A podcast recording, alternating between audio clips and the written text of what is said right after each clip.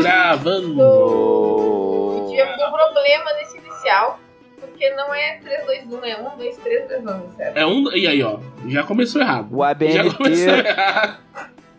não, não tem mais errado, Thiago. Agora é, é a gente.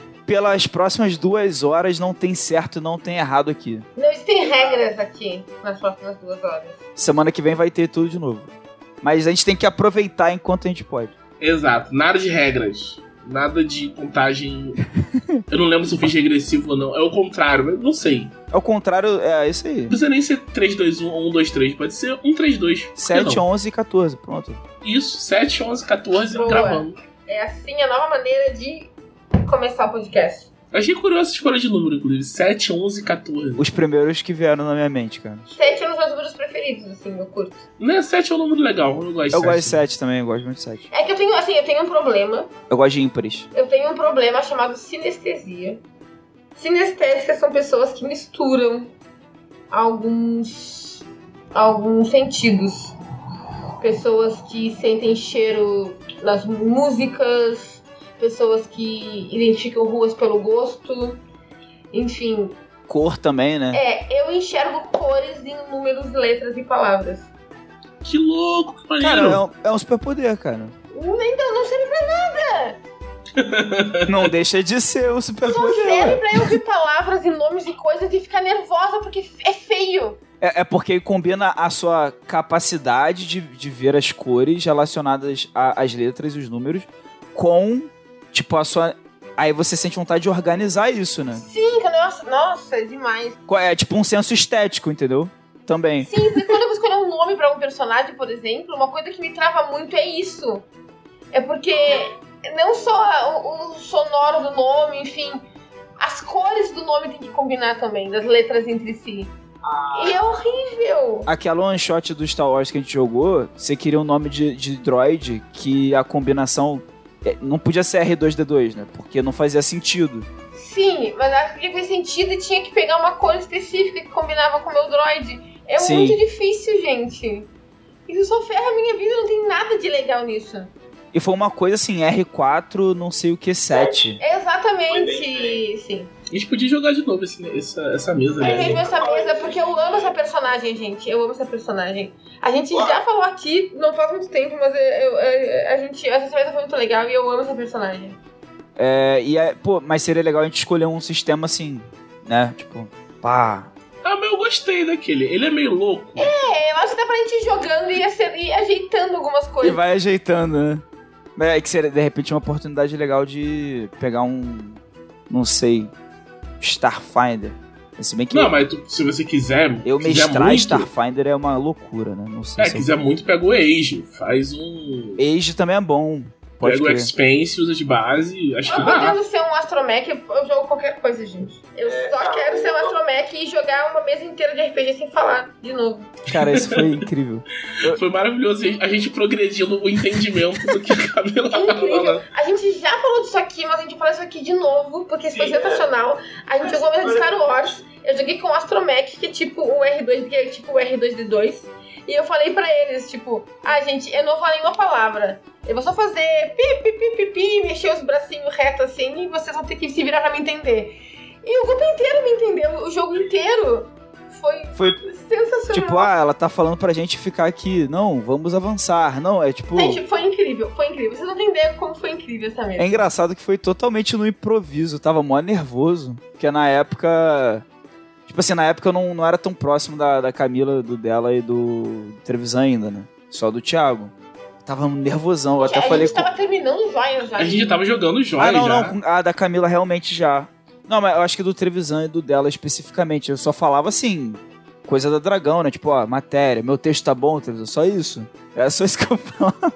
Só tá, atazanava ele. Pra o pessoal saber, o grupo era o, o Glauco mestrando e eu, o Thiago, dela e o televisor jogando. E eu tava nervosão. Eu me lembro que eu, que eu chamei o Thiago no box. Eu, caraca, cara, eu tô muito nervoso. Aí o Thiago vai dar tudo certo, cara. Eu, eu, eu sabia que ia dar, porque é só um jogo de RPG também, pô, não era nada demais. Mas eu tava muito assim, meu Deus. Ai, meu Deus. Mas foi muito legal mesmo. E foi no final dessa sessão que o Mandalorian foi brutalmente assassinado pelo grupo. Foi meio sem querer, né? Eu não achei que ele fosse morrer. É, não, é- então, o sistema meio doido, né? Foi, o Isso sistema é meio letal. Ah, é que ele matou o Trevisan, né? E gente só matou ele de volta. É verdade, é. Na verdade, na verdade, o Galco tinha planejado matar o Thiago, mas o Trevisan se meteu na frente. É porque o Thiago era o mais combativo, então eu imaginei que, que ia acabar sendo mais focado o Thiago. Só que, o- só que o Trevisan foi lá enfrentar e tal, ele tava mais na linha de frente. Aí eu não tive como disfarçar, né? Foi, pô, vai ter que ser no Trevisan, tem que ser justo. E aí matou também de primeira. Aquele É muito sistema era letal. muito. O sistema É era muito letal esse sistema, cara. É. Muito. É- Esse, esse é o negócio, não, não casa muito com Star Wars, né? Star Wars não é bem assim. Mas dá pra, mas dá pra, dá pra mexer, hein? Dá. Vamos ver. Tanto que, tipo, eu dei um tiro no Mandalorian. E ele morreu. É. Não, e ele tinha a- as coisas todas do sistema do Kevlar. Kevlar não. Kevlar era da vida real. É pô. Beskar. Pra quem tá perguntando pelos sistemas, que era é, Hiperespaço D6, não é o nome? É, era um hack do Era um Star hack. Wars D6. É, eu acho que se chama Hiperespaço Hyperspace. Isso. É, eu, Isso acho, aí. eu acho que o nome é isso mesmo. Em inglês é Hyperspace D6. E tinha, ele tava traduzido, diagramado, né? Tava É, uma versão em português, né? É. A ideia do cara que fez o hack é porque ele quis pegar o Star Wars D6 e deixar mais focado, tipo, mais na narrativa, mais simples também, menos regras. Mais- tipo, uma versão light. Só que, só que quando ele fez isso, ficou as coisas meio desequilibradas. Principalmente a defesa, por exemplo, do jogo ficou meio. Mesma coisa que nada. Aí teria que dar uma, revi eh, uma revisada nessa parte aí do combate. Mas de resto até que rodou bem, né? Tipo, foi tranquilo. Foi, foi, foi tranquilo. Foi, foi, foi, foi, sim. Mas acho que foi, né? No final das contas, essa foi a nossa bobagem. É, a inicial. bobagem inicial nunca é o que a gente planeja ser. É, cara, é, É, é um A ser bobagem próprio. inicial tem vida própria. Mas a, a gente pode comentar o assunto da bobagem inicial aí, vamos ver, né? sim, sim, dá pra falar. Eu posso puxar na minha. Meu Deus do céu, como é que é Na o tua nome? vez. Na tua vez. Isso, muito obrigado. Três letras.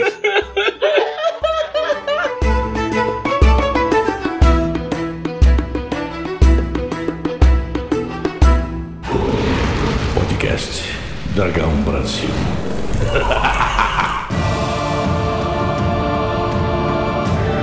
Este é o podcast da Dragão Brasil, a maior revista de RPG e cultura nerd do país. Apesar de não ter regras, a gente fez o E. Não porque a gente é obrigado, mas por... Porque eu gosto de fazer o E e eu sempre faço o exatamente. E. É espontâneo. E, gente, eu nunca tinha feito introdução no podcast. Olha só. Desenvolvimento de personagem aqui no, no, no Shippuden. Passo, ao vivaço! Ao vivaço. Muito bom, muito bom. E meu nome é Thiago Rosa, estou aqui como host de hoje e tenho comigo Camila Camino. Eu- Vocês vão ter que me aturar por duas semanas seguidas. que coisa, né? Todos felizes.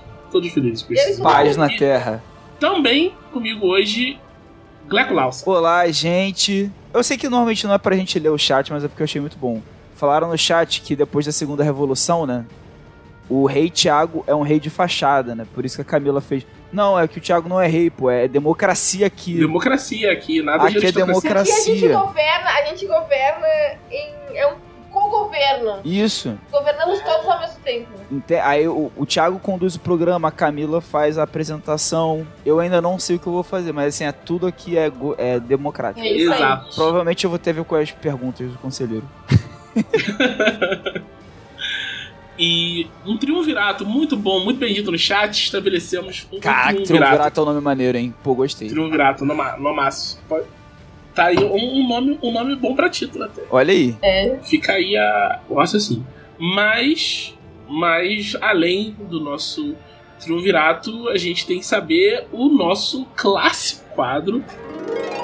O que vocês fizeram na semana passada ou há mais tempo, se vocês quiserem, porque não tem regra. A gente vai falar o que a gente quiser hoje. É isso, é.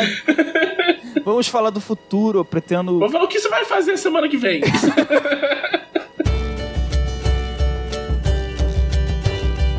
vamos, vamos começar com, com Glauco. Semana passada e nas semanas que se passaram antes da semana passada, é... eu dediquei meu tempo a jogar Nier Automata. Olha. Que eu já, eu já comentei aqui, que eu, que eu joguei o Nier Replicant, que é o primeiro jogo da série, né? Na verdade, o que, que é o Nier? Eu nem sabia que era uma série isso, gente, eu tô chocada. É, é dois jogos dois só. jogos só. É. E um jogo de celular que saiu recentemente. O Nier, cara, foi a maior surpresa que eu tive, assim, ano passado, de uma coisa que já existia e eu não sabia a, a existência, sabe? Vou explicar. O Nier, ele surgiu como spin-off de uma outra série de jogos Ah, é? Você não sabia, não. é, chamada Drakengard, tipo, é uma série mais famosa no Japão. O quê? Sério? Sério? Pô, tipo, Dragon, Drakengard é fantasia medieval. Exatamente. Um dos finais zoeiros de Drakengard, o dragão lá, vilão, e o herói vão pra Tóquio no presente. E aí, por causa da magia da parada lá. É um final, porque tem vários finais e nem todos são cânones, né? E tinha esse final que era uma brincadeira. Era tipo assim, ah. E aí no final abriu um portal e veio o dragão e, e o herói com um negócio lá pra. Não sei explicar direito porque eu não sei muito de Drakengard. Eles vêm pra, pra Tóquio é, ficou uma coisa meio kaiju, assim, né? Gigantesco na cidade. Só que aí o dragão morre e tal e tudo mais. O Nier é imaginando um pós-apocalipse depois desse evento. Levando a sério esse Que acontecimento. louco! Que louco! Gente, eu não, eu não, eu não tava ligada em absolutamente nada disso. Eu só conheço o Nier Né? Automata e é isso. Eu nem sabia que tinha um antes, muito menos alguma coisa antes disso. Sim. E o mais doido, assim, pra jogar o, o primeiro Nier, você não precisa saber disso que eu acabei de falar. Porque é uma coisa assim, que o, o world building do Nier não, não é relevante como é que o mundo acabou, sabe?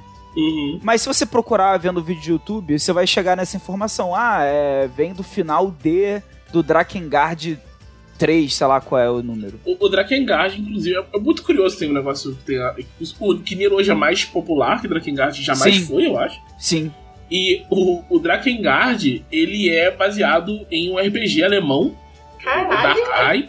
É baseado no Dark Eye? É baseado em Dark Eye. Meu é céu. Dark Eye? É baseado em Dark Eye. Caralho. Dark Eye saiu no Brasil, não saiu? Tá pra. Acho que não Saiu, saiu, saiu, o final saiu. ainda, Tem mas. financiamento dele, acho que não saiu ainda. Sim. Sa- não, saiu sim. Saiu? Tinha na, na Bienal, na Jambu. Pela Retropunk. Tinha, eu não pe- o meu não tá aqui ainda. Olha aí. Eu vou olhar lá. tinha, tinha lá a venda, pô. É um livro grossão. Cadê meu livro, tá ligado? É um livro grossão. É um livrão. Pra quem curte, assim, bastante regra, assim, é, vários pormenores e tal, é, é, é uma pegada bem diferente, né? Que a gente até conversou isso em outras oportunidades de RPGs de outros países, né, Thiago? Tipo, É, assim, as pessoas aqui não sabem, o Thiago é especializado em RPGs filipinos. é verdade. é verdade. E não é piada, gente, eu tô falando sério. É, eu gosto muito de RPG. E, e meio que cada país desenvolve uma forma específica de. uma cultura em relação ao jogo. E isso acaba se refletindo nos jogos desses países, né? Uma cultura de game design, no caso. Isso, é. isso. isso. É, isso acaba se refletindo nos jogos que, essas, que essa galera produz, né? Tipo, dá pra ver isso até no próprio Tormento aqui, em outros jogos nacionais aqui, né? Tem coisas que são bem características, tipo, de jogos brasileiros que, que a gente tá enviesado porque a gente convive muito com eles, mas galera de fora pode achar assim, nossa, que curioso, essa regra. É, brasileiro, brasileiro adora customização. Isso, é. Esse é um negócio que tipo, a gente vê muito aqui. Mesmo, mesmo jogo independente brasileiro costuma ter customização, sabe? Você vai ver, tipo, o jogo tipo God Save the Queen, ele é um, um RPG indie bem narrativista e tem customização pra caramba. Se você for ver um RPG dessa vibe, é, tipo, americano, ele, ele não vai. Ele vai ter, tipo, sei lá, 10% da customização Sim, que o, o Goddess tem, sabe? Então a gente tem essa cultura bem nossa. de querer fazer o, o, o boneco bonecar, né? Já é até um verbo. Tem que dar uma bonecadinha, né? Mas qual que era o assunto mesmo? O Nia, você tava falando do Nia. Sim, tá vendo? ó, É o caos, é E isso. você ainda não falou o que, que é o Nia. Exatamente. Cara, então, o Nier é um jogo que, tipo assim, é na Terra, aconteceu esse apocalipse, que não importa muito como ele aconteceu, apesar de eu ter explicado. Mas o que acontece é que é na Terra, tipo, milênios no futuro. Ai, milênio? É, sim. Ah, então Tipo é por assim- isso que não faz diferença, né? Porra, É, exatamente. É, é, é proposital, é por isso que não faz diferença. Só que é numa Terra, você sabe que é a Terra. O jogo te dá informações de que é, tipo, é no nosso mundo. Só que existe, tipo, magia e tecnologia, assim, e. Ah, tem, eu não sabia que tinha magia. Pra mim era só. Tem, tem robô, né? E ela Tem é um robô. robô, tem robô. É, não, robô eu sei. Só que o Nier, Rep, o Nier Replicant, ele tem, uma, ele tem uma, a- o lance da magia mais evidente. Uhum. Tipo assim, tem um, tem um grimório que ele fica soltando as magias assim pra você e tal, sabe? no Automata, até pelo menos até onde eu joguei, realmente não parece ter tanto em evidência essa coisa da magia, sabe? Porque é mais focado em androides e, e nos robôs. É mais focado nessa vibe é, mais de ficção científica. O né? Automata é a continuação direta do Nier. Assim, é uma continuação direta entre muitas aspas, porque o Automata é mais milênios ainda depois do réplica. Então, não faz, então, tipo, não faz diferença também pra jogar o Automata sem ter jogado É, dá pra jogar o Automata de boa também. Pra quem jogou o Replicant, você pode Tipo, rolam uns easter eggs e tem personagens que você vê que você fica assim, ah, um velho conhecido, sabe? Uhum. Mas a história em si não precisa. Porque o robô, de alguma forma, sobrevive a esses milênios. Não, não, os, os protagonistas são diferentes mesmo, tipo assim. No Replicant é, é um personagem que você dá o nome, o nome dele é Nier. Mas, tipo, tipo assim, no manual do jogo, nessas paradas, o nome dele é Nier. Mas quando você. É que nem o Link, sabe? Quando você vai jogar, você pode escolher o nome que você quiser. E no Automata, não. A protagonista é a 2B e o nome dela é 2B mesmo, e é isso, sabe? Eu achava que era 2B nos dois, não sabia, nem sabia isso que era um cara. Não, não. Então, eu conheço muito pouco de Nier Automata, eu só conheci o Nier Automata e só porque ele foi uma febre no meio do cosplay. Ah, é, sim. Todo mundo fez cosplay da, da, da, da 2B. E uh, uns, acho que em 2018 ou 2019 a dupla brasileira que ganhou a, a, a etapa, o, o, brasileiro de cosplay, ganhou o WCS aqui no Brasil e foi, foi representar o Brasil no Mundial de Cosplay no Japão, foi com cosplay de, de Nier Automata. E foi lindo, assim, eu conheço os, os cosplayers, né? Uh, e era lindo, porque era a 2B e era. Eu não vou saber quem é o personagem, mas era um robôzão gigante, assim, mas muito gigante. Que é, eu tem, sei que, tem. que depois, no meio da apresentação deles, o, o outro personagem, aquele que é, o, que é o gurizinho, que tem nome de letra e número também. É 9S O 9S, também, é 9S. saía de dentro desse negócio, mas era um robô muito gigante, assim. E era, tipo, muito foda, muito bonito. E eles, infelizmente, tiveram que deixar o cosplay lá, porque sai muito caro trazer de volta, né? Geralmente as pessoas. de verdade, geralmente as pessoas pagam pra levar o cosplay, mas abandonam o cosplay no Japão, porque sai muito caro trazer de volta. Gente, que tristeza! Sim, mas é um cosplay lindíssimo, assim, lindíssimo. Nossa, eu ia ficar muito, muito, muito triste. Tipo, de. eu- Imagina, tu vai lá, ganha o bagulho cosplay e perde ele pra sempre. Nossa. Mas ele fica lá, tipo, sendo conservado por esse lado. Tu, tu, tu, tu, é, é, tu te desfaz do cosplay. Pô, aí é triste mesmo. Aí é triste. Porque é tu não triste. tem como transportar, o transporte é muito caro. Pô, mas se ficasse lá, tipo, de lembrança, tipo, Aonde? tipo um museu dos cosplays. mas, mas, mas assim, o Nier, esse é o cenário do Nier, nos dois jogos. E é difícil falar sobre o que é o Nier, porque os dois jogos têm mensagens bem diferentes, mas tem alguns temas em comum. Então, por exemplo, no primeiro jogo, o personagem ele tá atrás da cura pra uma doença da irmã dele. E ele vai se aventurar, tipo um jogo de aventura assim. Ele vai ter espada, ele vai ter esse grimório que solta magia, mas tem robô no jogo. E mistura muito esses elementos assim de do que seria tecnologia, né? Mas com magia também e tal. Peraí, então no primeiro ele não é robô. Não, então. Não. Ele é um cara. É, um cara, um assim, cara. na verdade, são dois jogos que não tem nada a ver um com o outro, só tem o mesmo nome, é isso. É, é, eles eles estão no mesmo universo. É porque, assim, alguns temas são, por exemplo, a parada dos robôs tem no Replicant. E Os robôs, assim, eles têm lá, sabe? Só que no Automata, isso, isso tem mais evidência. Os temas que tem a ver com os robôs. Por exemplo, no Replicant, tem uma parte lá, sem dar muito spoiler, que, tipo assim, as pessoas falam, ah, os robôs são só robôs. Tipo, é, você pode entrar na fábrica e matar todos, destruir todos. Que eles atacam as pessoas. E aí depois você vê que não é bem assim. Que os robôs, eles aparentemente têm sentimentos e tal. Mas isso é uma coisa muito específica ali daquela parte do jogo. O jogo não é sobre isso. No Automata, isso é muito mais relevante.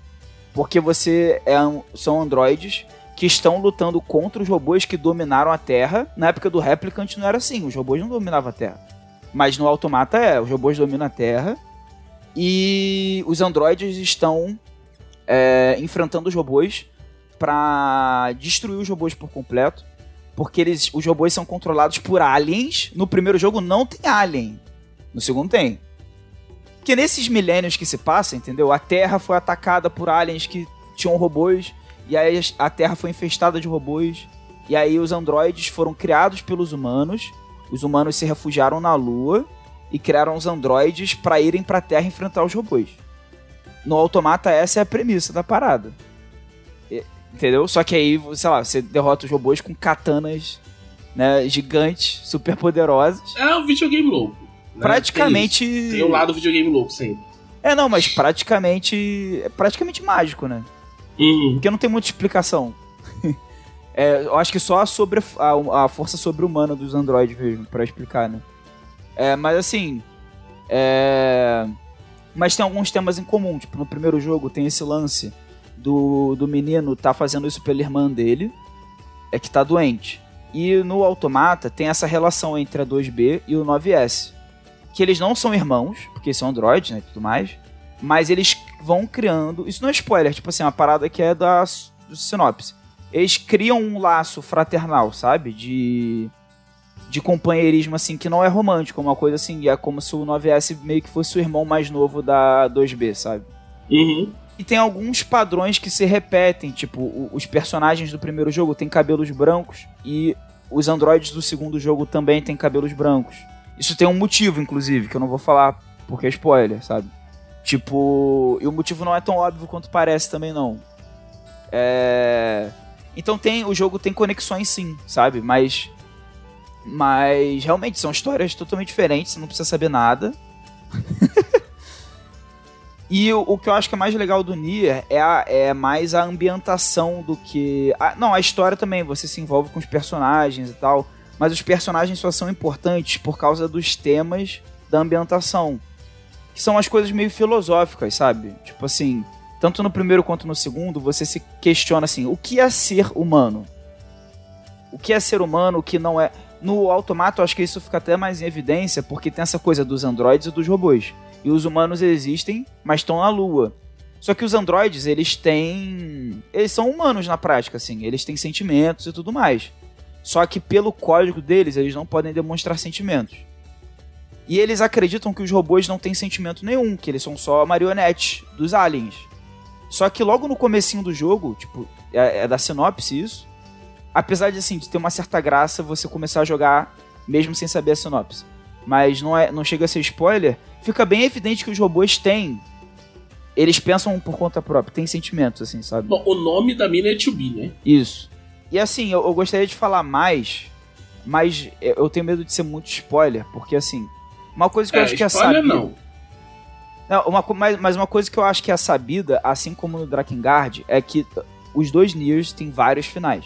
É, sim, isso é uma coisa que eu mesmo sei. Sei nada sobre o jogo, mas sei que E tem vários finais. tipo, mas uma coisa que é interessante sobre isso é que não são finais tipo assim que você chega no final do jogo e você fica com um dos finais e aí você tem que jogar tudo de novo pra ver o outro final, sabe?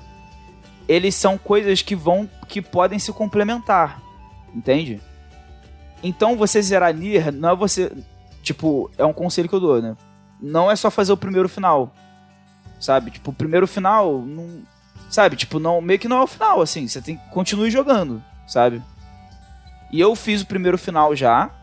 E é parecido com o primeiro Nier nesse sentido, porque ele fecha a história, assim, vamos dizer, é, dos personagens. Tipo assim, você vê o final, final desses personagens. Só que você fica sem entender várias coisas. Você fica sem entender por que, que os androides são assim, por que, que os robôs são assados, por que, que os humanos estão na lua. Você fica, você fica sem várias respostas, entendeu? E aí, o próprio, e aí o próprio jogo te fala: olha, pra você saber mais, você ter a experiência completa, você precisa continuar jogando. E esse é o final A. E aí você tem que continuar jogando pra ter o final B, final C, etc. Entendeu? E aí eu tô na busca agora do, do segundo final, vamos ver, né? Só consegue entender o jogo todo se tu fizer todos os finais, finais aí. É, é exatamente isso. Você vai montando a história do jogo de forma não linear. Porque quando, por Ah. exemplo, eu terminei o final. É tipo Chrono Trigger. Não me fala que Chrono Trigger tu tem que fazer todos os sites possíveis pra entender, porque eu tô jogando com o Chrono Trigger. Não é que você tem que. Tipo, não é que você precisa pra entender. Acho que nesse caso, é, se você precisa fazer os sinais pra entender, eu acho meio ruim.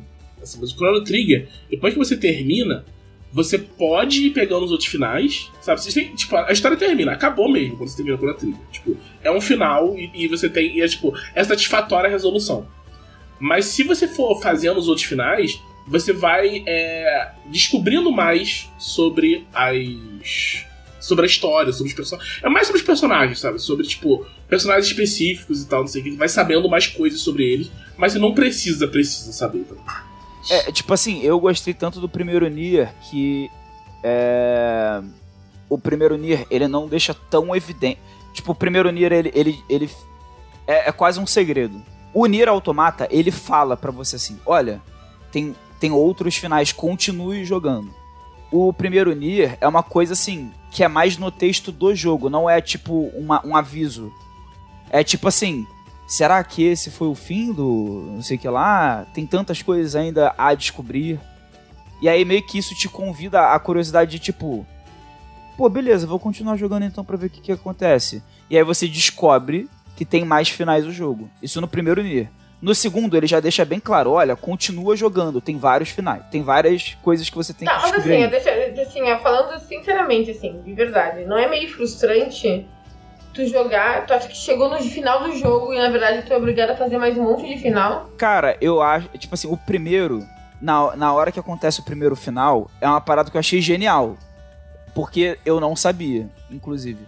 E, e aí, tipo, é meio chato porque você tem que refazer várias coisas. Sabe? No primeiro jogo especificamente, tá? Você precisa. Você, você não volta a jogar desde o começo, do zero mas você, você volta de uma certa parte, mas você precisa refazer várias coisas. E para você ver todos os finais, você vai precisar refazer essas coisas várias vezes. O que não é frustrante é que você não perde o progresso. Tipo assim, teu personagem não volta pro nível 1, por não, exemplo. Sim, sim, só que tipo, tu pensa que tu tá terminando o jogo, o jogo vai acabar ali, tu vai poder jogar outra coisa, sei lá, e tu. Ah, é, sim. Surpresa, é, tem mais um monte de jogo é, tal, é, é porque assim, talvez seja meio frustrante, mas é porque como o final ele é rápido, o, o, primeiro final é muito rápido. Na verdade, você tá, você ainda tá com vontade de continuar jogando e te frustra o final ter sido tão rápido. Ah, Só que aí você descobre que não é bem o final, entendeu? Aí isso dá aquela animada. Tem o. O, o Hades é meio assim. Que, tipo, você tem um objetivo em Hades, né? Quando você cumpre esse objetivo, é, você descobre que o jogo não acabou e tem mais coisa para fazer depois.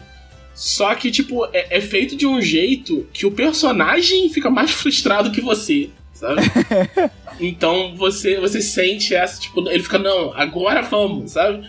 Então ele te motiva a continuar. O Nier tem essa metalinguagem também com esse lance do jogo acabar e dos saves, sabe? Tipo, eu não, eu não vou entrar mais em detalhe porque eu considero que já começa a ser spoiler. Mas ele tem uma metalinguagem nesse sentido, então, tipo, meio que faz sentido ter outros finais. E os finais, para quem tá ouvindo a gente, não é tipo. Não, foi como eu falei, os finais, diferentes do Nier, eles não são exatamente assim. Cheguei no final da história, tem um final A, B, C e D para eu escolher. Não é bem isso. Cada final você vai vendo a história por pontos de vista meio diferentes. E até com informações, às vezes, que parecem contraditórias. Então, tipo, você tá consumindo a mesma história. E não é que tem, tipo, universos paralelos, um para cada final. É, é que você faz o primeiro final, você pensa que a, a mensagem do jogo é uma. Ah, entendi. Aí você faz o segundo final. Ah, não, então quer dizer que. Tipo, então. Aquele vilão, então. Ah, por causa disso. Aí tu faz o terceiro. Ah, essa NPC que anda junto comigo é por isso então que ela tem esse poder. Então, tipo, você vai. É uma forma não linear de contar a história através de, de repetições de save. Ah, mas me parece que são mais tipo elementos, assim, não é uma questão que você precisa para entender, né? Cara, pelo menos no primeiro Nier, o primeiro final, ele é praticamente incompleto para mim. Ele é propositalmente incompleto, entendeu? Tipo, ele não tá te falando pra você só ficar ali. Se você só ficar ali, tipo assim, ah, legal, tipo, assim, ah, legal aqui, eu, minha irmã aqui, pá, show. Inclusive, é, é um final meio que até triste, tipo assim. Não parece final, tá ligado? É, e é isso que te dá a pulga na orelha para continuar jogando. No Nier Automata, eu acho que eles não quiseram dar margem para dúvida, de repente porque no primeiro Nier muita gente só jogou o primeiro final, sem saber que tinha outros, e achou o jogo ruim. Pô, o final é, um, é uma merda. E aí descobriu que tinha mais história.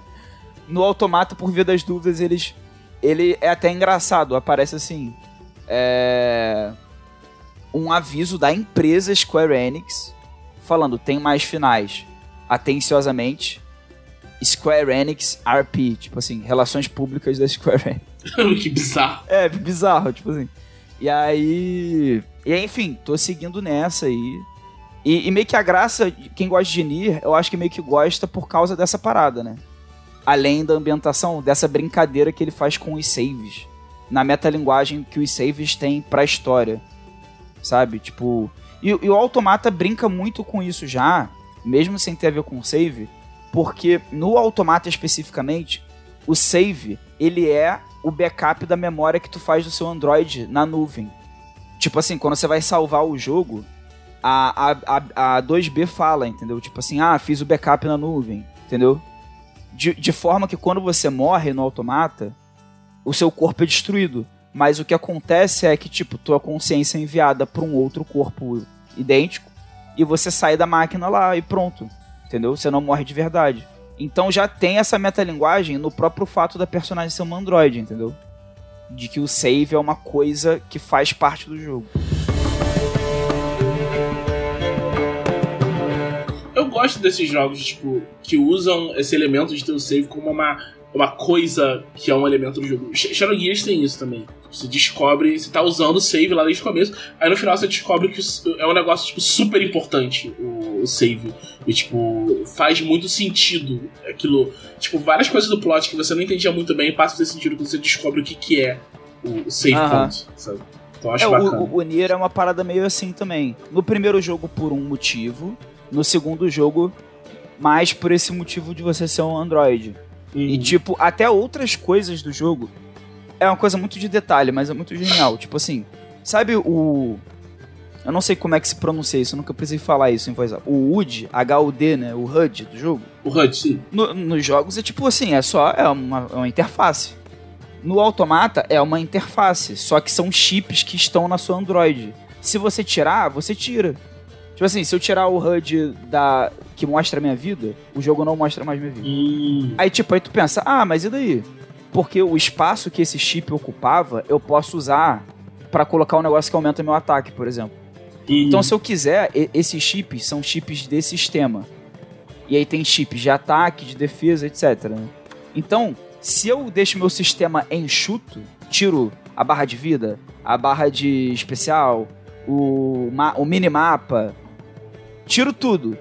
Eu fico com maior espação para colocar chips de ataque, de defesa, de suporte, só que eu tô sacrificando a interface do jogo pra, pra ficar mais forte, sabe?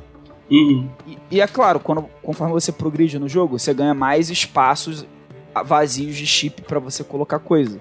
Só que se você quiser fazer o caminho mais rápido, você pode só tirar quase tudo de chip. De... Eu não fiz isso, tá? Mas o jogo te dá essa possibilidade. Tu tira quase tudo de chip de sistema, fica sem HUD nenhuma o jogo, e em troca disso, você consegue aumentar seu ataque pra caramba, várias paradas.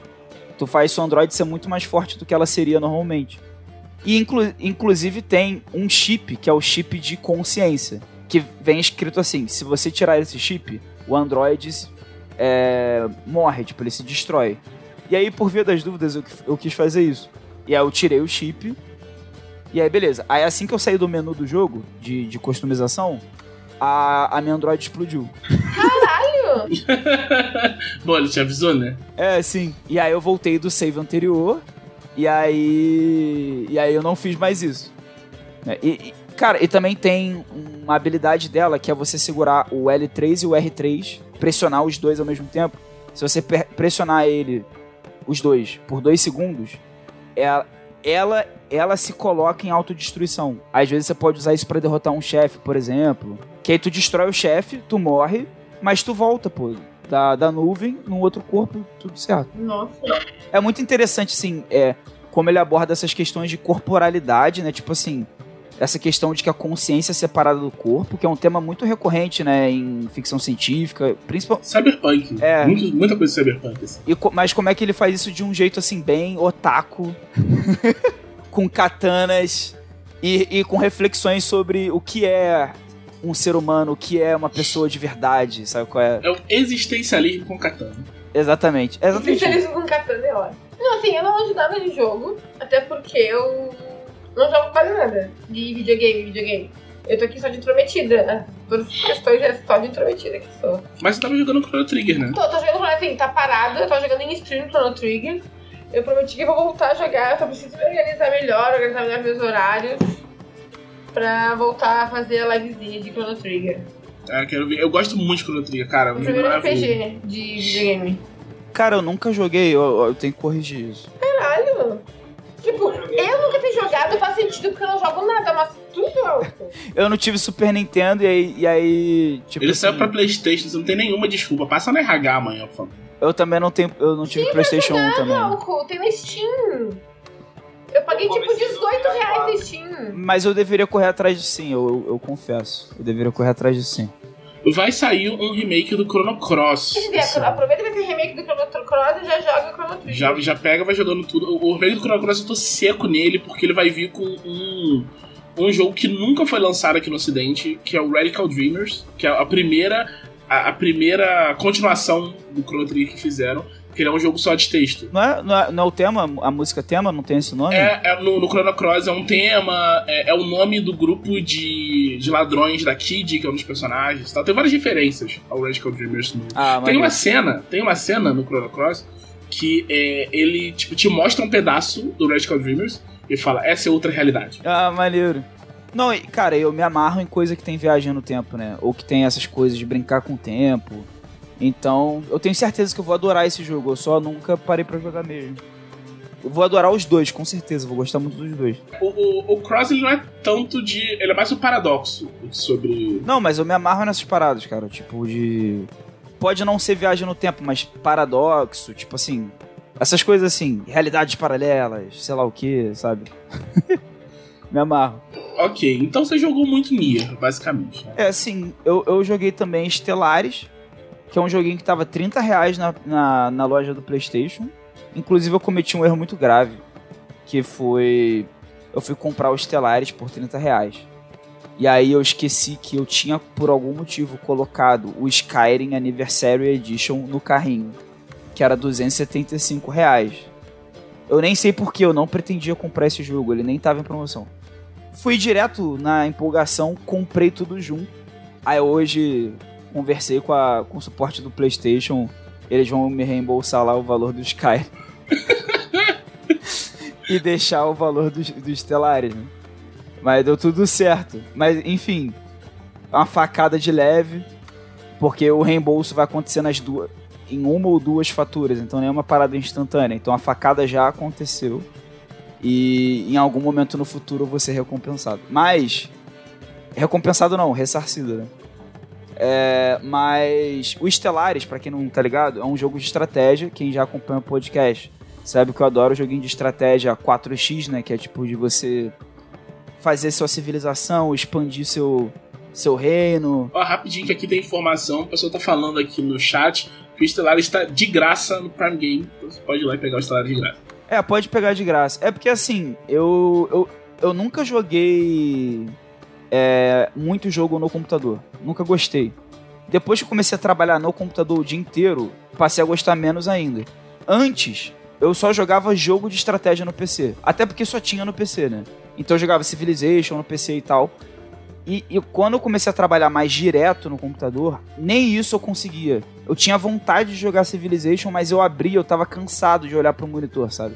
E aí, ainda bem, começou essa febre dos jogos de estratégia fazerem porte para console. Tipo, eu já vi gente falando assim: Caraca, aqui eles querem agradar, todo jogador de estratégia só joga no PC, jogar no, no console é muito ruim. Cara, depende. Por exemplo, eu sou esse público, eu gosto. que eu deito na minha cama e fico jogando lá. Né? E eu joguei muito Civilization 6 já no, no console. E, e comprei o Stellaris por 30 reais pra, por esse conforto do de jogar na minha TV, no meu videogame. E tipo assim, realmente, a adaptação do controle de mouse e teclado pro controle de videogame é uma coisa muito desafiadora. Por exemplo, no Civilization 6 é, é confuso. Eu demorei muito para me acostumar. Também porque eu já tinha os, vícios, os hábitos do, do computador, né? No caso do Civilization. O Stellaris, como eu nunca tinha jogado no PC, talvez tenha sido mais fácil.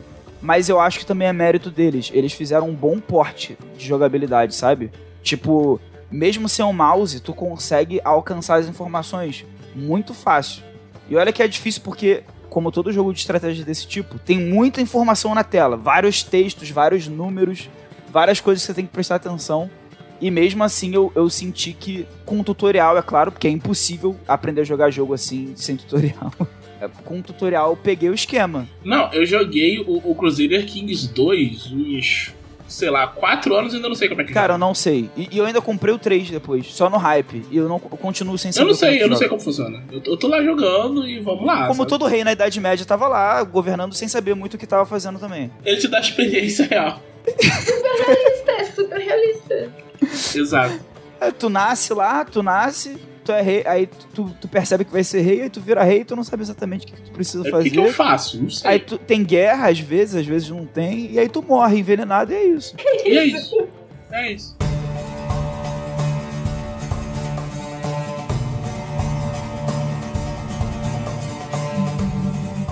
Camilo, o que você fez, mano? Eu vou começar dizendo para as pessoas que eu falei no próximo podcast, eu falo sobre a quarta edição, porque eu vou jogar mais uma mesa de quarta edição. Porém, todavia, entretanto, a minha mesa de quarta edição não falou essa semana, porque faltou luz na casa de um dos jogadores. Então, eu não vou falar de quarta edição hoje. Mas ficamos na expectativa aí nessa quarta Fica a edição. expectativa pra quem sabe numa próxima participação eu falar de quarta edição pra vocês. Porém, eu testei um outro jogo esse final de semana. Ontem, domingo, pra quem tá ouvindo na sexta-feira, no dom- último domingo, dia 20, rolou o RPG for Noobs, que é o evento de RPG que eu ajudo a organizar. E eu mestrei nesse evento. E eu mestrei Tiny Dungeon. Eu nunca tinha jogado, eu nunca tinha mestrado. Foi uma experiência completamente nova. O, o RPG for Noobs é um, é um evento que tem um, tempinho já, né? Ele tem sua, sua história. Sim, ele tem mais de 10 anos já RPG for News. Ele é anterior É? à minha vinda a Porto Alegre, sim. Eu não, eu não, eu esperava tipo alguns anos, mas não sabia que era 10 anos. Sim, ele lá. tinha 10 anos acho que ano passado. Uma e, e Camila é parte dessa história do RPG. Inclusive, o grupo que tá na organização do evento atualmente não é o grupo que fundou o RPG for News. Uhum. As coisas vão se transformando. As coisas vão indo, assim. Não, e, e nessa fase de pandemia rolou essa, essa transição pro digital, imagino, né? Isso, isso mesmo. Ele era um evento presencial aqui em Porto Alegre. E aí virou um evento digital agora durante a pandemia. E foi muito legal, assim, foi muito legal a experiência. Ah, foi uma experiência cansativa. O que acontece? Tiny Dungeon, ele é um jogo bem simplista. É o objetivo dele. Né? É um- ah, as rolagens todas são basicamente 2d6. Algumas coisas te dão um dado a mais, um dado a menos, mas é basicamente isso. Então ele não tem lista de magias, enfim, ele não tem um monte de coisa. Que tu tem que, como mestre, tem que ir criando. Então ele, ele pede muita improvisação. Muita improvisação. Mas, tipo, ele é uma coisa que se vira nos 30 ou ele te dá uma base, assim? Tipo, a partir daqui você dá uma inventada. Não, assim, por exemplo, a parte de magias é tipo. Inventa aí o que você quer fazer e o mestre vai dizer se pode ou não pode. Ah, nossa. Então é uma responsa na? Sabe? E aí o que acontece? O jogo já é assim. E eu não tava conseguindo me organizar direito e pensei, ah, eu vou só separar os, os inimigos que eu quero usar, porque eu queria usar pra fazer uma dungeon, e vou narrar de improviso. Aí eu juntei improviso com mais improviso. E eu saí completamente exausta da mesa.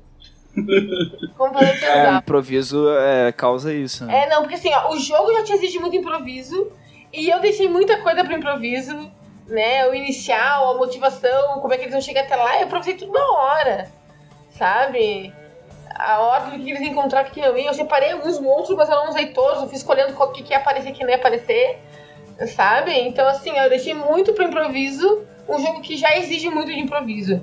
E, claro, a questão de narrar pra, pra, pra pessoas que tu não conhece, pra, pra gente nova né, que não é tão, tão é, acostumada a estar inventando, a estar né, participando muito ativamente do roleplay, então tu tem que estar mexendo com o pessoal, chamando o pessoal. O grupo que eu pensei foi muito legal porque ah, eu chamava eles e eles vinham, pelo menos, assim, sabe? Então a coisa Sim. andou assim. Foi muito legal, foi muito legal. Só foi bastante cansativo por esse motivo. Se eu for narrar Dungeon de novo, eu vou deixar a mesa bem organizada antes. bem direitinho. Para improvisar só o que é realmente necessário do sistema, assim, né? Ele é um jogo, assim, ó, ele tem a vantagem dele é que é um jogo muito rápido de explicar como funciona, porque é tudo 2d6. Aham. Eu fiz uma ficha simplificada, porque eu queria. Não adianta só listar quais são as habilidades dos personagens se eles não sabem o que, que é, então eu queria poder listar. Tinha coisas que não iam ser usadas porque não era uma campanha, era uma, era uma one shot. Eu fiz uma ficha simplificada, anotando o que, que fazia cada coisa do dos personagens, enfim, até no meu Twitter eu disponibilizei para quem quiser as fichas. São seis fichas prontas para Tiny Dungeon, né? Eram para quatro jogadores, mas eu quis fazer fichas a mais para eles poderem ter opções para escolher. Mas eu sempre gosto disso. É, eu também sempre gosto de deixar fichas a mais para as pessoas terem opções. Mas foi muito legal, foi muito divertido. Tinha duas meninas que estão voltando a jogar RPG. Uma delas não jogava há mais de 10 anos. Ela só jogou Vampiro e 10 anos depois tá voltando aí. Ah, isso é muito maneiro quando rola, e né? teve um rapaz que não tinha jogado, que é novato também. Tinha uma menina que tá voltando a jogar agora, jogou outras coisas, mas ela jogava lá nos anos 90 D&D. E tava a jogar recentemente. Então, o legal da RPG for Livros é muito isso, assim, né? Tinha um, um, um rapaz também que já, já joga RPG, né, sempre, e quis jogar pra conhecer uma coisa nova. O, o legal da RPG for Livros é muito isso, assim, é, é trazer essa, esse pessoal que quer voltar, mas não tem grupo, mas, né, não consegue acertar horário com os amigos, não tem. Os amigos mais próximos não, não jogam, então trazer essa galera de volta. E essa oportunidade de quem já joga RPG poder conhecer uma coisa, coisas novas, diferentes do que está acostumado a jogar, né? Eu gosto muito de mestrar sistemas diferentes de RPG for Noobs para dar oportunidade para as pessoas conhecerem coisas novas e para mim testar coisas novas. Eu adoro E testar é coisas novas no. RPG for Noobs. Eu adoro pegar sistema que eu não conheço para mestrar no RPG for Noobs. Que aí é uma oportunidade pra tu conhecer também, né? Sim, é verdade de testar, sabe? Eu acho muito legal, assim. é- é, então, é, eu gosto muito desse rolê, assim. Mas foi muito legal, apesar de muito cansativo, né? Mas foi, foi bem legal, foi bem divertido. O pessoal foi muito, muito querido. Então, só agradecer ao pessoal que jogou comigo, porque foi muito bom. E só essas questões assim, só, a única coisa, é- é- essa questão do improviso que não é, não é uma, uma reclamação, é uma constatação, né? É uma característica do jogo, né? Uh, pra te simplificar o jogo, tu tira um pouco de regras, tu tira um pouco de regras, tu põe mais poder nas mãos do mestre, que tem que Poder e responsabilidade. é responsabilidade. E a única outra, outra questão que eu tenho, mas isso- eu fiquei de falar um pouco mais fazendo uma live e tal. Eu não gosto muito do capítulo do mestre do Tiny Dungeon. Porque ele bate muito na questão de mestrar é muito difícil, mestrar é algo É hercúleo. É, exatamente, eu acho muito intimidador esse, esse discurso. Eu não gosto. Mas o sistema é muito legal, assim, nesse sentido. É muito fácil de aprender, é muito rápido de aprender. Até pra mestrar é muito fácil de aprender, de, de aprender ele, né? Porque ele é tudo 2d6. Então, assim, ó, eu, mas assim, é um sistema legal que eu quero, quero mestrar mais vezes. Acho que pra evento, de, se tu tá preparado pra improvisar e dar uma puxada no grupo, ele é bom pra evento, porque tu consegue explicar muito rápido como o sistema funciona, né? Mas assim, foi, foi bem legal. É, é a tradução da Karine, né? O, o é da. Karine, é verdade, que a gente sempre fala disso na- no legado do ódio, a tradução é da Karine. E saiu pela Retropunk aqui no Brasil. A edição nova, que é a segunda edição. Mas é bem legal, assim, ele não tem sistema próprio, mas no livro, no livro já vem vários. É, é, é pra jogar qualquer coisa, tu consegue encaixar muita coisa no Dungeon, muita coisa. Ele vem com algumas dicas de mini cenários no próprio livro também, se tu quiseres pegar um cenário pronto. Tu pode criar teu próprio cenário, tu pode usar um cenário genérico. Eu mestrei como se fosse um mundo medieval genérico e fui inventando deuses e coisas no meio do caminho Sensacional. né? Enfim, é, mas mas é bem legal assim. Gostei muito dessa simplicidade por ser fácil de explicar, né? Eu só só exige muito essa questão do improviso e da próxima vez eu vou mais preparada. pra não exigir tanto de mim. Deu tudo certo, o pessoal gostou e tal, mas eu mas eu terminei exausta. Mas além, além do Tiny Dungeon, você jogou alguma, alguma das outras suas mesas nesse meio tempo? Essa semana eu joguei, eu joguei. Eu joguei a mesa de do Tormenta 20 que eu tô jogando. Né? A gente, a gente voltou, voltou a jogar essa semana. É, eu jogo com uma. Eu jogo com uma. É muito legal, eu jogo com uma. A minha personagem pega ela tá Lee do Avatar. Ela é uma lutadora de destreza. E ela já tá. Batendo, nossa. Ela com velocidade é virou um monstro. Oh, nice. Virou um monstro. Sabe? Velocidade valentão, ela chega, primeiro golpe ela dá uma rasteira, derruba o inimigo. E aí os outros três ataques que ela dá, por causa do golpe relâmpago, mais velocidade ela dá com o valentão. Enfim. Enfim. Enfim. Enfim. Mas tá muito legal assim a nossa mesa.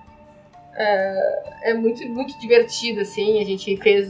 A gente teve, a gente teve um tempo para descansar, entre aspas, porque o nosso paladino de chats foi desintegrar. Então estamos esperando ele voltar. Estão acampando, esperando a hora que ele vai cair do céu. É, exatamente, uma hora ele vai aparecer de novo, né? Então a gente pode fazer coisas, então, enfim, adiantar poder, fazer busca por itens que a gente queria. Tá muito legal a mesa, muito legal a mesa.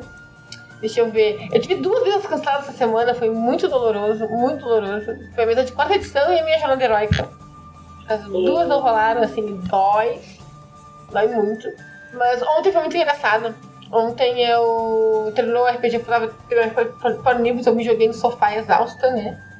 E aí fiquei falando com um amigo meu que tava mestrando o casamento sombrio lá, o Vrico. O Vrico, o Vrico assim, eu tenho um agradecimento enorme pra pro Vrico.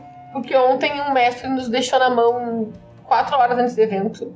Avisou que não ia mestrar por questões é, duvidosas. Putz. E a gente ia deixar um grupo inteiro sem ter como jogar. Às vezes estavam cheias. E aí o Vrico, meio-dia, me respondeu: Vamos lá, eu mestro, eu mestro essa galera. Tenho só que agradecer ao Vrico por ter a cigarra pra gente. Ele mestrou o Casamento Sombrio. Pra quem não sabe, Casamento Sombrio é uma aventura que saiu no Só Aventuras 4 de TRPG. Que tem uma personagem canônica minha, que é a Lisla, que é a minha clériga de Tenebra da mesa que eu jogava com o David Benedetto. Que ele transformou uma aventura que a gente jogou numa aventura dos aventuras. E aí ele me contou que, que deixaram morrer a minha a, minha, a NPC que era a minha personagem. Aí a gente ficou conversando e tal. E os meus amigos do, que jogam comigo na, na guilda, a gente tem grupo no WhatsApp, só um deles jogou Casamento Sombrio até hoje. E eu tinha muita vontade de mestrar no pessoal. Eu falei, nossa, eu tinha muita vontade de mestrar para vocês essa aventura uma hora. E eles, sim, e eu, domingo 16 horas, e eles, tá aqui a ficha. De verdade, em, em, uma hora, cinco pessoas tinham entregue uma ficha de primeiro nível já. Então, Gente. assim, ó, foi, foi muito louco, assim, foi muito louco. É, pessoas que eu. que eu. que eu então, meu coração. É, foi muito, não, foi muito louco, porque assim, ó já começaram a falar, perguntar coisa, eu já criei a sala do Roll20, já determinei as fichas e já tava com as fichas. assim, já foi. Já tô com os tokens, enfim. É. Nossa, é muito, é muito no pique. Foi muito, foi muito no pique, foi muito no pique, assim. É, foi muito engraçado, foi muito engraçado e foi muito divertido. Eu não vou dizer que foi muito, muito divertido, assim. Então.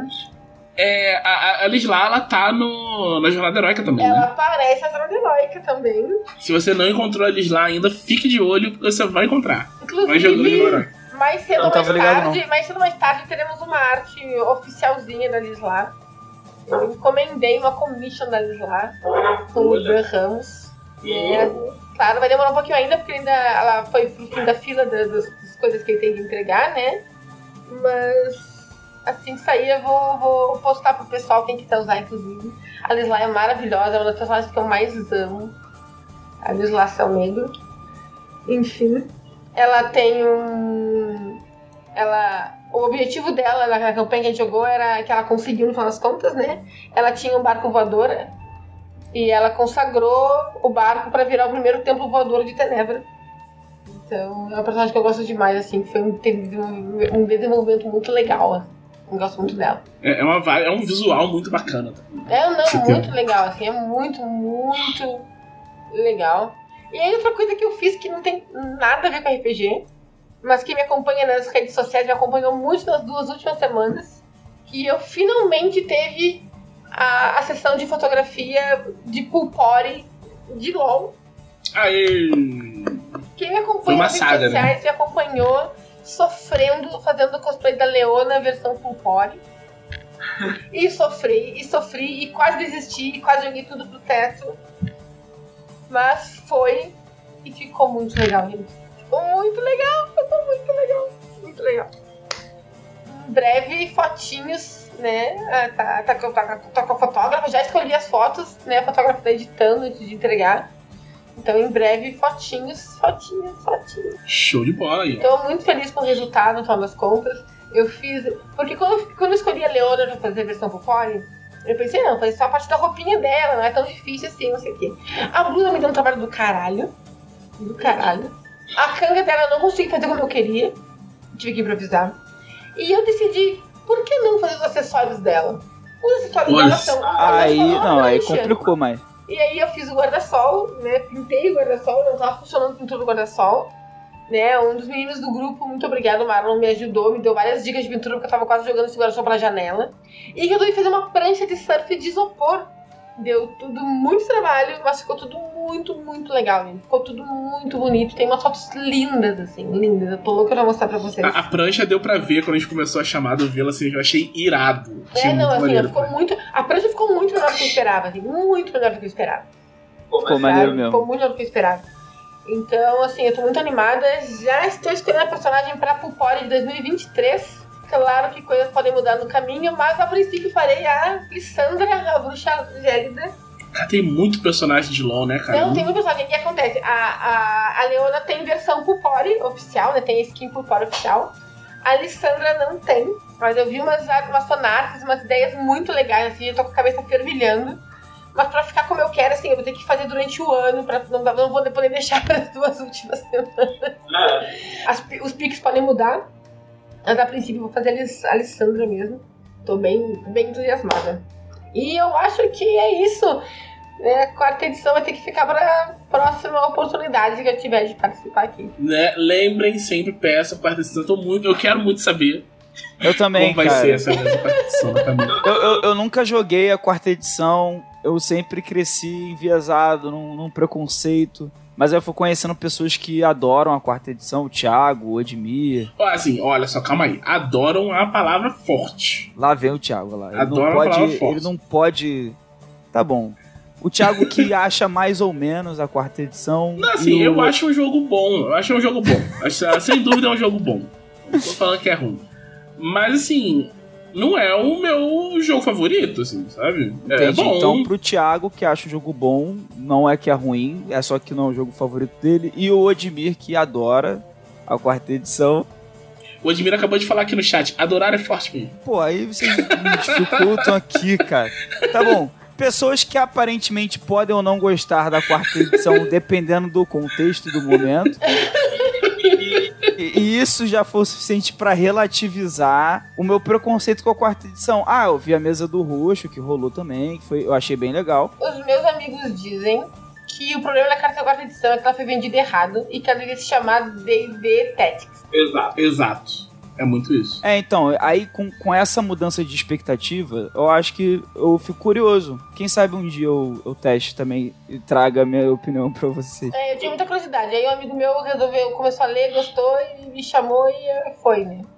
Então, nunca diga nunca. Aqui estou jogando a quarta edição. A gente teve uma mesa, mas ela foi muito curtinha. Então, pra mim, não é o suficiente pra. Pra cravar. É, exatamente. Eu quero esperar ter pelo menos mais uma. É isso.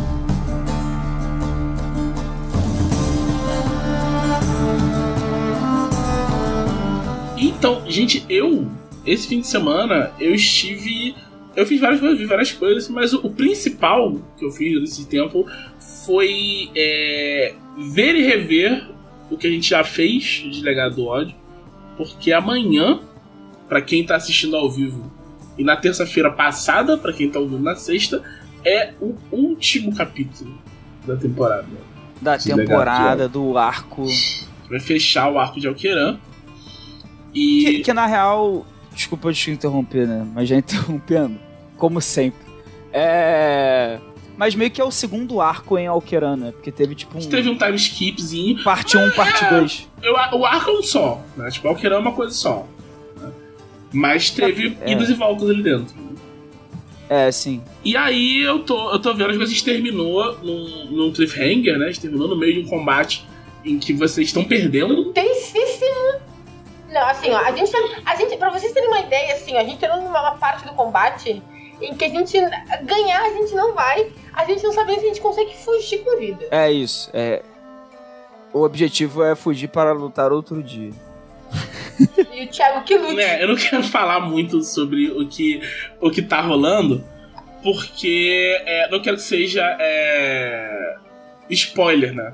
Mas, tipo, os capítulos estão lá no, no YouTube, você não acompanhou até agora, você pode ir, ir dando e, vendo, né? Pra, pra ver. Esses, esses três últimos dão uma, uma engatada, uma acelerada pra gente chegar nessa.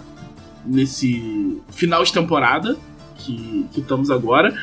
E é, pensando, tô pensando coisas pra próxima temporada já e tal, né? A gente vai ter uma pausinha ali no Carnaval. no carnaval.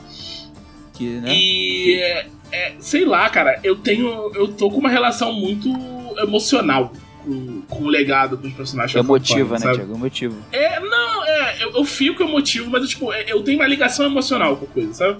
Ah, ok. Tudo bem. E, é, cara, tá, tá sendo. Eu fico pensando, caraca, amanhã, final da temporada, e eu fico assim. Vai, vai ser difícil, sabe? Vai ser difícil a gente, a gente fechar esse, esse livro, assim, Ai, cara. isso pra frente. Eu tava até meio receoso de falar isso no podcast, de, de ficar muito, muito emocionado ao vivo, pra, pra falar a real. Oh. Não, é sério, cara, porque é, foi. É, é uma coisa, tipo. A, a campanha em si é, é emblemática pra mim pelo, tipo, pela vibe que a gente tá fazendo, né?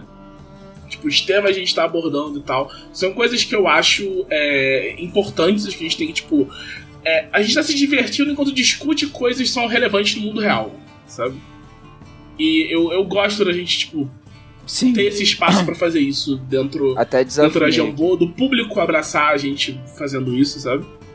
E Sim. eu lembro que no começo eu tava é, preocupado. Existia um receio, né? Eu, eu- eu tô ligado. A gente, todo mundo tinha um certo receio, É, né? A gente já tá lidando. É, é uma coisa complicada, tipo, é, até por questões raciais aqui, né? Falando, né? Que a gente tá lidando com, tipo, um, um grupo é, opressor, muito. Os puristas são basicamente nazistas de fantasia, né? A gente tá Uhum. lidando com isso com um mestre negro e é uma coisa, assim, que eu sempre fico um pouco. Eu, eu interpretando esses personagens, eu imagino como pode parecer pra quem tá vendo, sabe? Se de repente eles enxergam de um jeito diferente, se de repente. Mas foi, foi bem tranquilo, a gente nunca teve nenhum problema com, com isso. É, a gente teve é, vilões que, tipo, o, o público adora odiar, e acho que isso foi Isso. O, o grande lance, né? É, esse foi o grande A lance. gente tinha, eu tinha esse, esse medo de, de de repente ter alguém que o pessoal gostava, que glorificasse e tal. Os vilões do legado, eles são competentes no geral, né? Que é um pouco. Eu costumo fazer. Muito competentes, assim. Um pouco mais competentes do que deveriam, talvez. Não, ó, pelo menos a Carmen ela é competente por todos os outros vilões que o Thiago já criou pra, nas, nas nossas mesas. Tipo, que a gente jogou, pelo menos. Isso é verdade. Mas assim, ó, pra dar a Carmen de exemplo, eu realmente acho assim que a Carmen, por ela ser berez, assim tal, realmente esse receio faz sentido você ter sentido esse receio, né? Tipo, pô, a galera começar a ver coisa na Carmen que não é pra ver, né? Mas eu acho que a real, a reação do chat como um todo é esse lance de adorar odiar e adorar temer a Carmen, né? Que as- até o chat tem medo da, da mulher, cara. Não, não é só os jogadores, não. Isso é uma coisa que eu, que eu não me lembro de ter visto em outra stream. Porque até gente que torce a favor do mestre contra os jogadores, contra a Carmen aparece e fica com medo da Carmen. Acho que ajuda também a, a música que o, Eu ia o falar Diego. da música, porque assim, a Carmen música tem é uma música tema. E assim, ó, a a gente não precisa nem ver o tabuleiro. A gente ouve a música tocar e a gente já trava, assim, tipo, Eu já arrepio todo só de estar falando aqui, cara. ah não. Sabe, aquela coisa, tipo, não precisa, ela tá- ela não precisa nem aparecer ainda. Só a música dela tocando. Eu acho que ouvir a música tocando assusta, é, é mais aterrorizante do que ver o Tolkien no mapa. Ó, pô, sem modéstia nenhuma, eu acho que é, é, é- é o tema mais legal das mesas da Jambô até o momento que eu ouvi, pelo menos. É, o Diego mandou muito bem com esse tema. Foi o Diego Taveira, lá do- da Casa Velha, que, que fez, fez pra gente o tema. Ele foi o último que ele entregou, ele fez todos os temas do, do legado. Ele foi fazendo aos pouquinhos, foi o último que ele entregou, porque a gente pedia, eu e o dela, a gente pedia, não, mexe um pouquinho aqui. Eu achei um pouquinho Aham. ali que eles tinham que ficar assim. Eles tinham que ter esse tchan, sabe, da hora que chega. E ficou Caraca, maravilhoso. Ficou maravilhoso. Mas assim, tem um, um- o- a coisa que me deixa mais. Mais emotiva, a ligação mais emocional que eu tenho, né? É que a gente tá vindo pro legado depois dos joias, né? É como se fosse. É, um- um- sabe, não é a mesma campanha, mas é o mesmo grupo. E a gente tá, tipo, indo nessa. nessa... são, é, cara, eu, eu gosto de pensar que são tipo é, novas. Porque não é nem o mesmo cânone, né? Então não é nem isso. É quase uma coisa assim. É tipo. A gente reencarnou numa parada diferente. Isso, Até eu porque nossos nisso. personagens são bem diferentes. São. Não, mas isso eu dizer, a gente saiu de uma mesa com uma vibe pra ir pra outra mesa com uma vibe completamente diferente. E, tipo, é diferente na vibe, é diferente na responsabilidade, é diferente nos personagens que a gente escolheu criar, né? Né, eu acho que todo mundo decidiu fazer uma coisa bem diferente Sim, do que tava. pelo menos eu queria algo bem diferente do Zanshin pra, pra mostrar, assim, pra mostrar eu interpretando outro tipo de... Eu já tinha feito o Haku, né, que é bem diferente, mas o Haku, bem ou mal, ainda tem a coisa do, da conduta do Ishidaki, assim, que pode lembrar um pouco essa coisa de, apesar de certinho pros padrões do Ishidaki, entre aspas, sabe qual é? É, e eu queria criar um cara que era mais, tipo assim, de boa, mais relaxado, Uhum. relaxadão. Aí você fez um carioca, né? O Laus é Exatamente. basicamente o estereótipo do carioca. E, e não foi nem tão proposital assim. Eu não queria que ele fosse. Eu, não- eu juro que eu não queria que ele fosse o carioca. Mas aí eu, eu nasci aqui, né? Aí eu acho que aflorou a carioquês, a carioquice. A dele. carioquice dele. E tipo, tem. Mas o, o, o, pra mim, o lance de ser esse, esse grupo, né?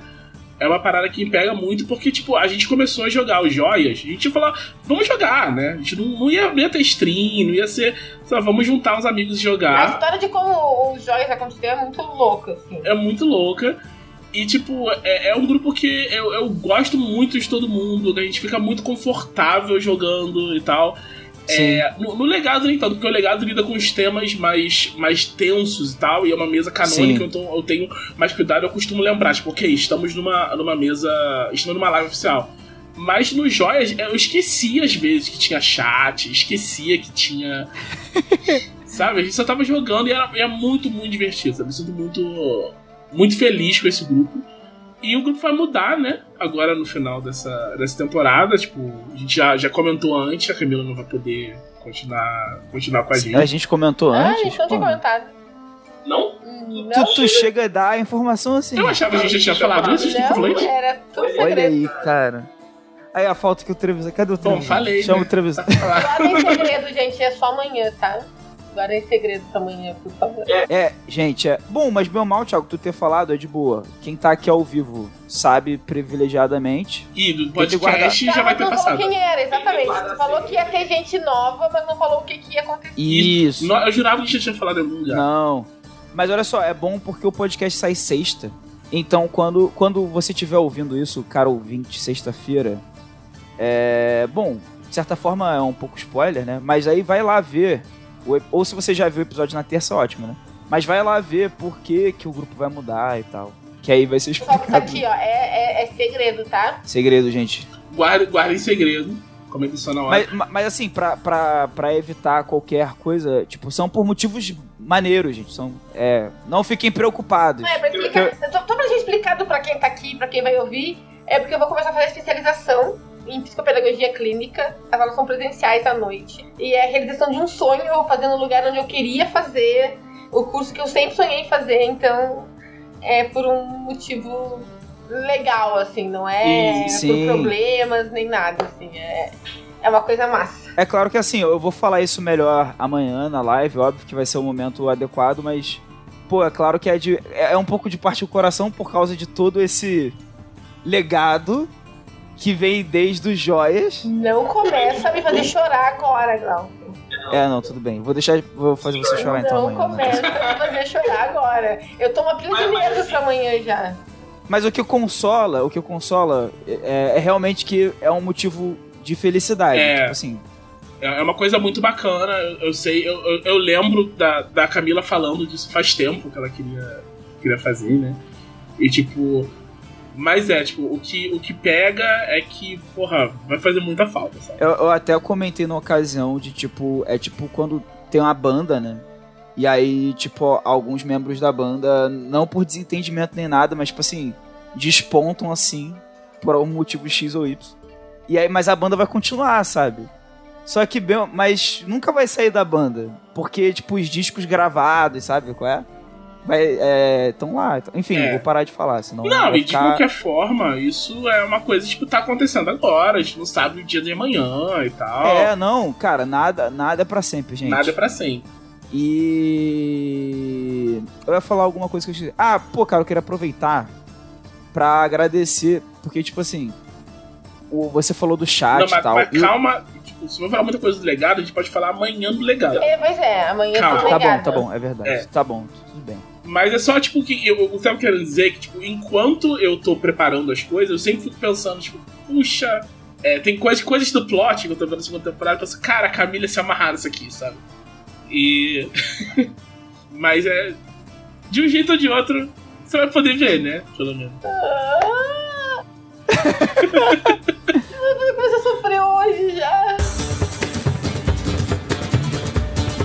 Mas eu, me- eu- eu- ia falar mais coisas, mas acho que eu me demorei nisso. A gente tem que ver as perguntas dos Tô conselheiros. aqui engatilhado já, hein? Tem muita pergunta. Mas quem, quem são os conselheiros, Lau? Os conselheiros são pessoas, são seres humanos da espécie Homo sapiens que apoiam a revista Dragão Brasil em dragãobrasil.com.br com 20 reais. E isso dá acesso a elas a um grupo exclusivo no Facebook, ou o único grupo, ou o último baixão do Facebook, é, onde elas podem mandar perguntas pra gente, tipo agora, mas também tem várias outras coisas legais, como, por exemplo, participar de enquetes para decidir novas metas da revista ou, ou trocas de metas da revista, é, enquetes para decidir temas de certas colunas. Caçaro já fez mais uma vez enquete perguntando dela também, né? Perguntando, gente, o que vocês querem ver na, na Caverna do Saber esse mês? Ou no As Dicas de Mestre?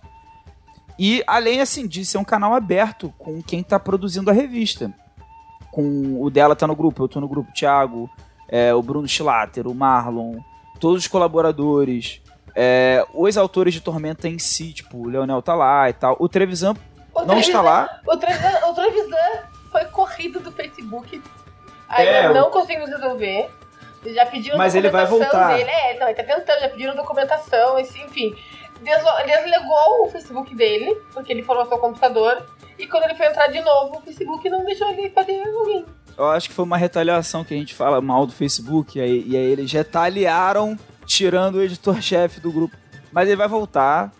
E, e, tipo assim, é um canal aberto legal porque a gente interage sempre lá e tal. Tipo, em conversas descontraídas, mas também em sugestões de pauta. Que assim, tem essas enquetes que às vezes os colunistas fazem. Mas nada impede de você chegar lá e falar assim, pô, quero adaptação do. que eu vi na pergunta dos conselheiros aqui. Quero adaptação do, do Ryu quadradão do Street Fighter 6 pro chefe de fase. É válido, tudo é possível. A gente vai avaliar, óbvio, na reunião de pauta, mas, ué, Né? Sempre, sempre tem uma possibilidade. muita coisa já veio de sugestão de pauta. Então, Então, assim, é uma forma de participar da revista sempre que é possível estar lá, esteja, que é bem bacana, né? Mas essas perguntas são perguntas como? O quê, Lau? como por exemplo, Adriano Silva pergunta: O que acontece se um vampiro morder um Lefou? Cara, eu acho que coitado do vampiro. Eles explodem. Isso acontece. É... Não, tô zoando. É, Eu acho apropriada essa pergunta aqui, né? Uma pergunta de lore, tipo, que, que envolveria os autores, né? E a gente, tipo assim, e a gente que tá aqui, né? Não, falar qualquer coisa agora. Não, assim, não vai- não fazer sentido, assim. Porque assim, ó, tem vampiro como ameaça no livro básico. E o que acontece se ele morder um Lefou é ele dá dano, só. É. É pela regra, né? Pela regra fria, ele toma dano. Mas, mas eu, eu, eu acho legal imaginar que o Lefou vira vampiro e o vampiro vira Lefou. Mas não tem, não tem como É. o vampirismo afetar o Lefou. Só não, não vai acontecer. Ué, O que acontece é que o vampiro se ferra, né? O vampiro vai tentar infectar e ele vai ser infectado, sabe? Mas por que o Lefou assim. não vai ser. O Lefou não vai virar morto-vivo? Porque é, é, as habilidades de vampiro. A gente não tem como funciona isso no T20, né? Mas nas, nas edições anteriores, isso só funciona em, em humanoide. Ah, o Lefou não é humanoide, né? Pensa que. E assim, ó, pensa que a tormenta é, a- é- é a coisa mais forte cenário. sabe? Eu não acho que o poder de transformação de vampiro ia sobrepujar Ia passar por cima, a é. tormenta, É verdade, é verdade. É verdade. sabe? Então, eu acho que Vampiro Rosa. nessa. Na, a minha, eu voto no Vampiro Rosa. É, sim, eu acho que sim, é Eu verdade. voto no vampiro rosa também. Então, outra pergunta, Glauco. Gustavo Samuel pergunta qual personagem vocês adaptariam na próxima DB na sessão chefe de fase se o Trevisan liberasse qualquer coisa. Ênfase em qualquer coisa, Eu não sei, porque o chefe de fase em geral costuma ser bem, bem relax, assim. É, bem de boa. A gente já teve, já teve o Grinch no chefe de fase, tá ligado? É, é, sim, é bem de boa. E, sei lá, coisas que eu gostaria de ver adaptado, eu adapto também. Né? Mas que que. Cara, o que que eu faço? Sabe. Não, já sei. Quem eu colocaria no chefe de fase, que normalmente não poderia colocar, é a Carla Pérez, NPC do George Lucas. Boa, boa. Eu acho que teria que ter toda a ficha da família Pérez e Joia Salamastro Cara, pro chefe de sabe, DB. na, na, na capa, na capa que eu fiz do guia dos joias e tal, eu coloquei principalmente os vilões porque é mais útil pra mesa da galera, né? Mas eu coloquei alguns NPCs. E eu hesi- eu acho que eu não coloquei a Carla Pérez porque eu fiquei com medo real, tipo, eu não eu coloquei. Mas eu coloquei o, o Mon... esqueci o nome dele, O Paz. que é da família Pérez. O Paz. coloquei. Paz E eu- Pérez. Isso, e eu coloquei o sobrenome Pérez, eu me lembro de ter colocado, eu não sei se ficou na versão final.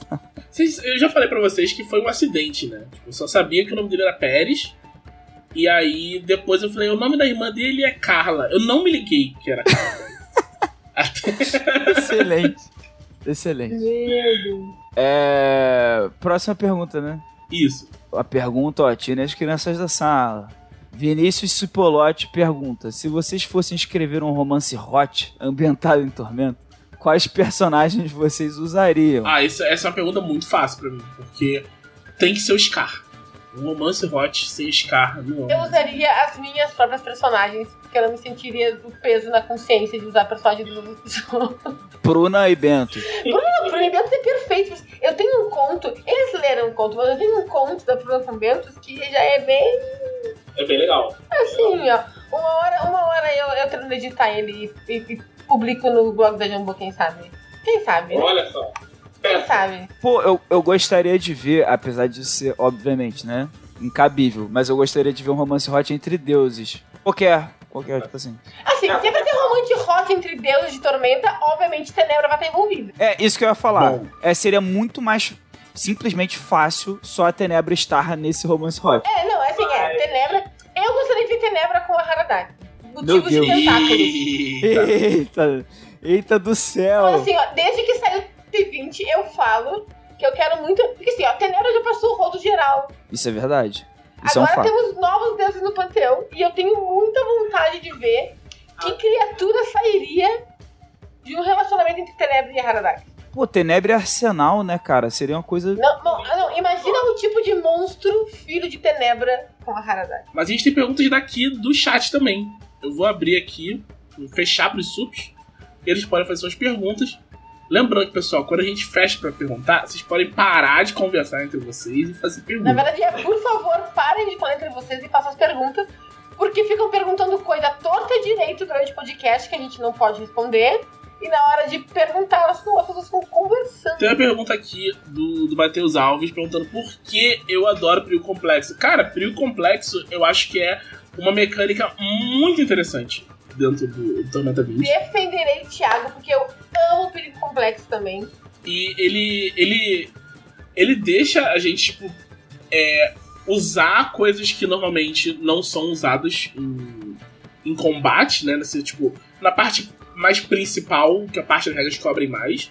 Então, a gente deixa fazer pra isso e transforma tudo num minigame, sabe? Eu acho muito, muito maneiro isso. Porque você ainda vai ter a parte tática, você vai ter gerenciamento de recurso, você ainda vai ter tudo isso, ainda vai estar, tipo, dentro da esfera do jogo, mas tá colocando os jogadores em um ambiente diferente. Eu acho isso muito, muito bacana, muito show de bola. Eu acho muito dramático. Dá pra usar o perigo complexo de jeitos muito dramáticos e eu me divirto muito fazendo isso. Inclusive, eu, eu, eu criei uma mecânica pra, pra narrar um plot de Sakura Card Captors na guilda onde eu jogo. E eu mestro lá também.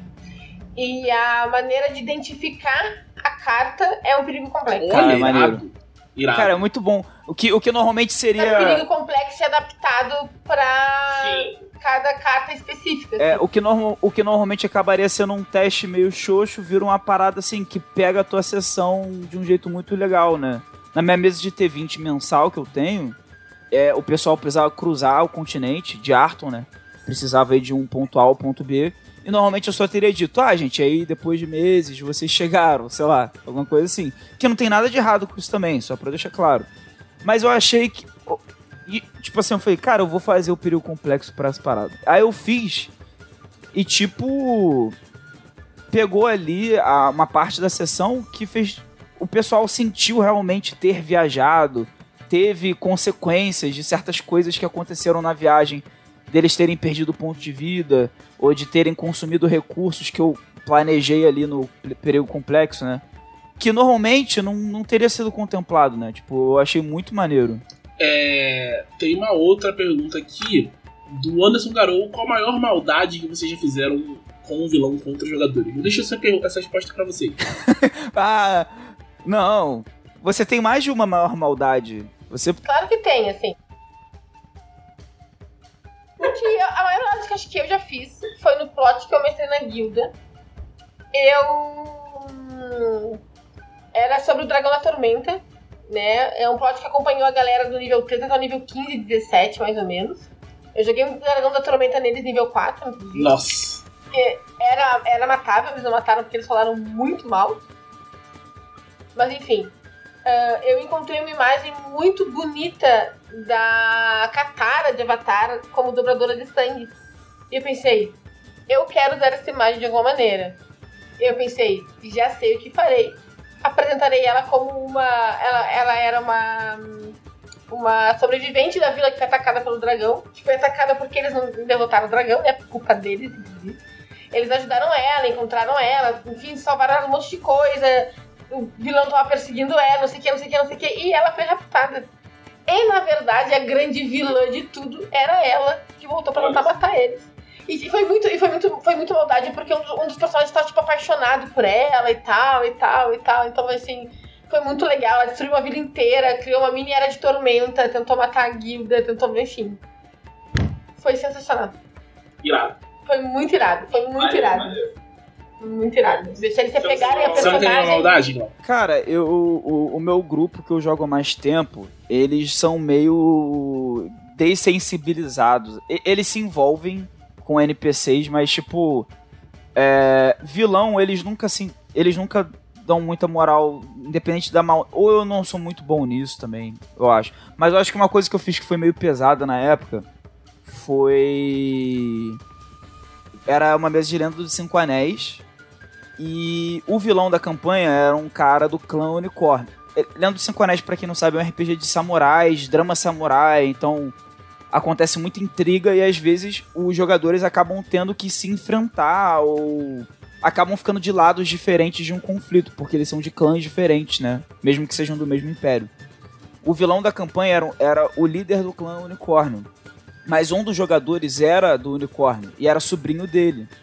E ele escolheu ficar do lado do grupo, tipo assim, porque ele achava que o tio dele tava errado, né? Só que aí teve a, a grande batalha, a grande guerra, e eu coloquei ele de frente pro tio dele, pra enfrentar o tio dele. E aí foi uma maldade, assim, que eu me lembro, porque, porque, tipo, teve várias cenas antes dessa ruptura que ele adorava o tio dele, tipo, era um modelo pra ele, era uma inspiração. Teve toda essa construção pra no final eles estarem se enfrentando ali num duelo que o personagem sabia que ia perder, que isso rola muito no Lendo dos Cinco Anéis, né? Tipo, o equilíbrio em si é importante, mas às vezes não é o mais importante, porque como é um jogo de samurai, né? Às vezes você entra num duelo sabendo que o seu oponente é muito superior a você, mas você entra mesmo assim. E ele só não morreu porque basicamente foi. é, Eu não salvei ele como mestre, não. Ele não morreu por sorte mesmo. O tio dele trucidou ele ali e isso mudou bastante a forma como ele interpretava o personagem dele depois, assim, em relação ao tio e tal. Eventualmente o tio foi derrotado né, no final da campanha. Mas isso meio que deixou marcas no personagem dele pra sempre. assim. Ter, ter que enfrentar o tio dele, assim, que ele amava tanto até a morte, né? Foi uma parada meio. Pô, pesado. É, pras minhas maiores maldades, vocês podem assistir lá no YouTube Joias para lá mais tudo. Não, não, mas eu ia falar, do Thiago, Joia Talamasto é uma sequência de maldade. Sim. Não, gente, é sério, Joia Talamasto é, é maldade atrás de maldade, vocês não têm ideia. Vocês não têm ideia. Gente, vocês não têm ideia como o Thiago me fez chorar naquela mesa. Assim, nossa, nossa, eu nunca chorei Sim. tanto, tanto numa campanha como eu chorei em Joia Talamasto. Quem não viu, veja, que é muito show de bola. Antes da gente, gente fechar, eu queria é, fazer um aviso pro pessoal. Começou hoje, no dia 21, e ainda tá rolando na sexta, quando a pessoa for olhar, a promoção de carnaval do site da Jambô. Ele dá 25% de desconto em alguns títulos, tem que usar o, cupom FOLIA25, tudo junto, 25 com algarismos. E ele inclui os livros básicos e suplementos de Dragon Age RPG e Mutantes Malfeitores, além de vários livros jogos e outros títulos. Então cola lá no, na loja da Jambô que tem um, um conteúdo bacana pra vocês. Lembrando, quem é apoiador da Dragão pode usar o código da Dragão junto dos códigos de desconto normais. Ele é cumulativo. Então é um bom momento. Sempre tem promoção, é bom lembrar. Você é apoiador da Dragão, vai lá e usa. O pessoal tá perguntando aqui como usar pasta de conteúdo do chat. É exclamação conteúdo. É um comando. Você vai poder abrir a pasta lá e tem os conteúdos que a gente faz pro pessoal que é apoiador. E recados finais, pô. É, Glauco. Gente, assina a Dragão Brasil. A gente falou dos conselheiros aqui, mas você pode assinar por 7 reais só. E você vai, já vai ter acesso com esses 7 reais às, 100, às mais de 100 páginas da revista, com todas as colunas que a gente mencionou aqui, com todo esse conteúdo. É, claro, considerem apoiar também como conselheiros, né? Mas você apoiando a partir de 7 reais também tem um apoio de 10 reais é, intermediário. É, vocês têm acesso a todo esse conteúdo. E é em dragãobrasil.com.br. Então vão lá, assinem. Tem sempre adaptações de coisas assim que estão saindo por aí, tipo de videogame, filme, etc. Mas também tem muito material original para você que é fã de Tormenta e quer mais coisas sobre Arton. É, sempre tem é, material original. Pra Império de Jade também tem.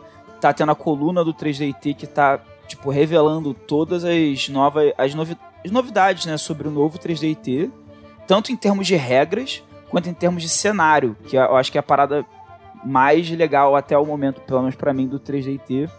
É, que agora vai ter cenário oficial do 3DT, tipo, tá muito maneiro. Vale a pena conferir pra quem curte.